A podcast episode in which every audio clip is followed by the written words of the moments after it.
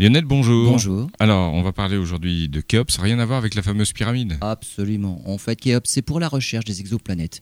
Les astronomes disposaient jusque-là du télescope spatial Kepler, mais il arrive maintenant en fin de vie. La NASA va lancer le satellite TESS pour rechercher des exoplanètes autour d'étoiles plus petites que celles qu'étudiait Kepler.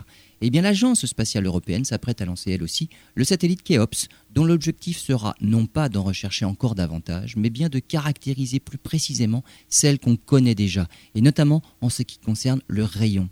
Si on connaît précisément le rayon d'une planète et si on connaît sa masse, on peut calculer la densité. Et alors, on peut avoir une bonne idée de la nature de la planète en question, planète rocheuse ou planète gazeuse.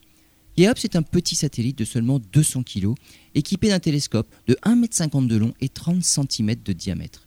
Il sera placé sur une orbite à 800 km d'altitude pour une mission de 3 ans minimum. Il devrait décoller fin 2018 ou début 2019 de Kourou à bord d'une fusée Soyouz.